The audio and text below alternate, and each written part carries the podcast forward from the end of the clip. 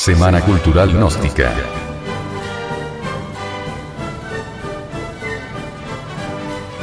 Sobre el conocimiento de nuestra psiquis.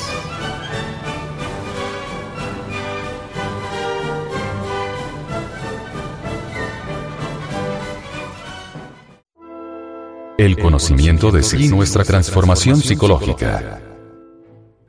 El conocimiento de sí mismo es el principio de la sabiduría y, por lo tanto, es el comienzo de la transformación o regeneración. El conocimiento de nosotros no puede dárnoslo nadie ni habrá de hallarse en libro alguno. Consiste en verse de instante en instante en el espejo de la convivencia, en ver la propia relación con los bienes, las cosas, las personas y las ideas. Los problemas del mundo son tan colosales, tan complejos, que para comprenderlos y resolverlos hay que abordarlos de un modo muy inteligente y directo.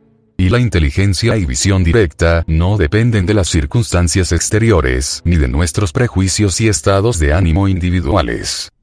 La solución no ha de encontrarse, por ejemplo, mediante conferencias o proyectos, ni sustituyendo a los viejos gobernantes por otros nuevos. Es evidente que la solución está en el causante del problema, en el creador de la maldad, del odio y de la enorme falta de comprensión que existe entre los seres humanos.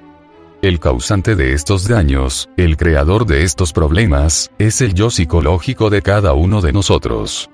El mundo, la sociedad, es la relación que establecemos o procuramos establecer entre unos y otros.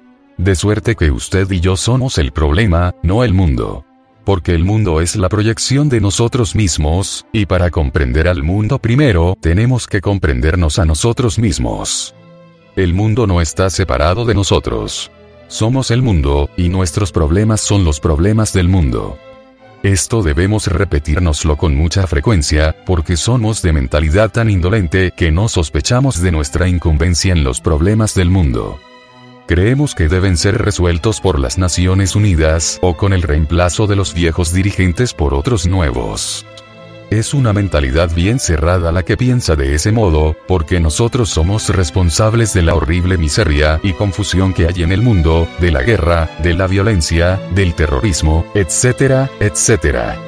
La verdadera revolución no se realiza conforme a una norma determinada, de izquierda o de derecha. Buscamos una revolución de valores, una revolución que lleva de los valores sensorios a los que no son sensorios ni creados por influencias ambientales. Para encontrar esos verdaderos valores que traerán una revolución radical, una transformación o una regeneración psicológica, es esencial que uno se conozca a sí mismo.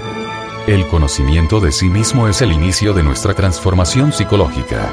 Por lo tanto tenemos que autodescubrirnos psicológicamente, y para ello, tiene que haber intención, búsqueda e investigación, y esto se logra a través de la observación de sí mismo. Mientras esa intención de descubrir, de inquirir hondamente, sea débil o no exista, una simple aseveración, o un deseo casual de investigar sobre sí mismo, tienen muy escaso significado. Para transformarnos, el conocimiento de sí mismo es esencial porque si no se conoce lo que uno es, no hay base para el verdadero pensar, y sin conocerse a sí mismo, no puede haber transformación. Este conocimiento de uno mismo, requiere una extraordinaria vigilancia de la conciencia. Y para el logro de una constante transformación, cambio, y, para seguirlo velozmente, la conciencia no debe estar atada a ningún dogma ni creencia en particular, a ninguna norma de acción. Si quieren seguir algo, de nada sirve estar atado.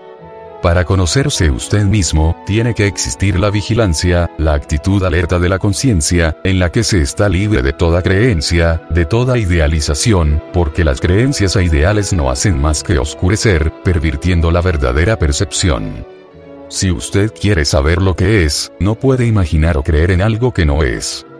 Si usted es codicioso, envidioso, violento, el solo hecho de tener un ideal de no violencia, de no codicia, es de escaso valor.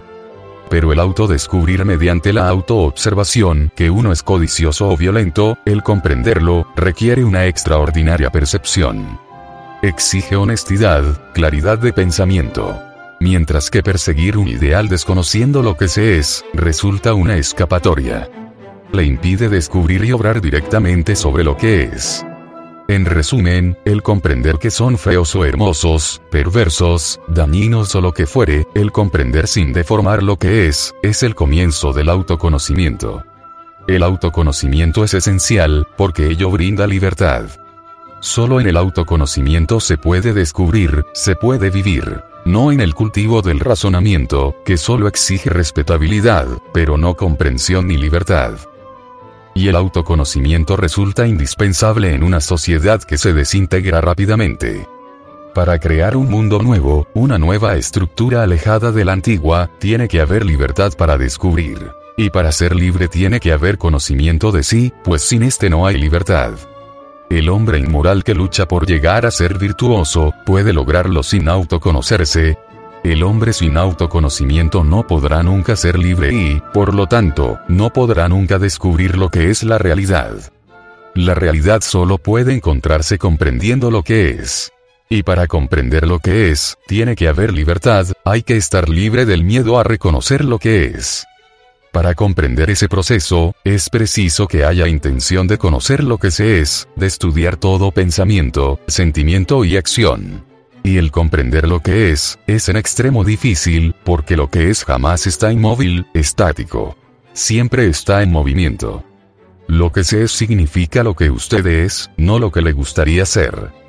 No es el ideal, porque el ideal es ficticio es en realidad lo que usted hace, piensa y siente de instante en instante. Lo que es implica lo real. Y para comprender lo real se requiere percepción, alerta, de conciencia vigilante. Pero si empezamos por condenar lo que es, si empezamos por censurarlo o resistirle, no comprenderemos su movimiento. Si se quiere comprender a alguien, no podemos condenarlo. Tenemos que observarlo, que estudiarlo. Tenemos que amar la cosa misma que estudiamos. Si queremos comprender a un niño, debemos amarlo, no condenarlo. Debemos observar sus movimientos, su idiosincrasia, su modo de conducirse.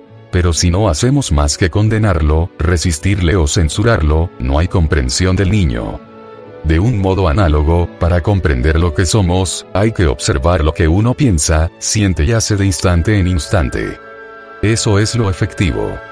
Ninguna otra acción, ningún ideal es lo existente. Es un mero anhelo, un deseo ficticio de ser otra cosa que lo que uno es. La comprensión fundamental de sí mismo no llega mediante el conocimiento exterior o la acumulación de experiencias. Eso es solo cultivo de la memoria. La comprensión de sí mismo es de instante en instante. Y si únicamente acumulamos conocimiento exterior, que es conocimiento ajeno, ese conocimiento impide una comprensión de sí mismo. Frena el conocimiento de sí mismo.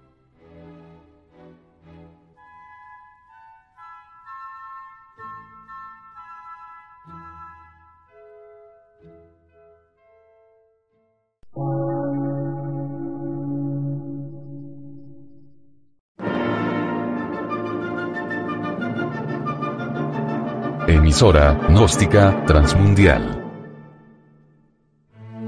Por una nueva civilización y una nueva cultura, sobre la faz de la Tierra.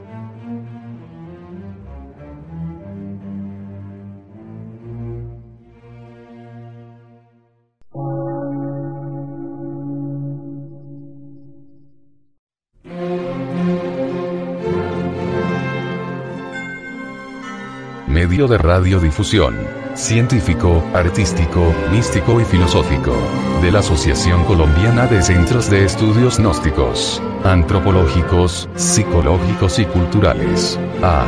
C.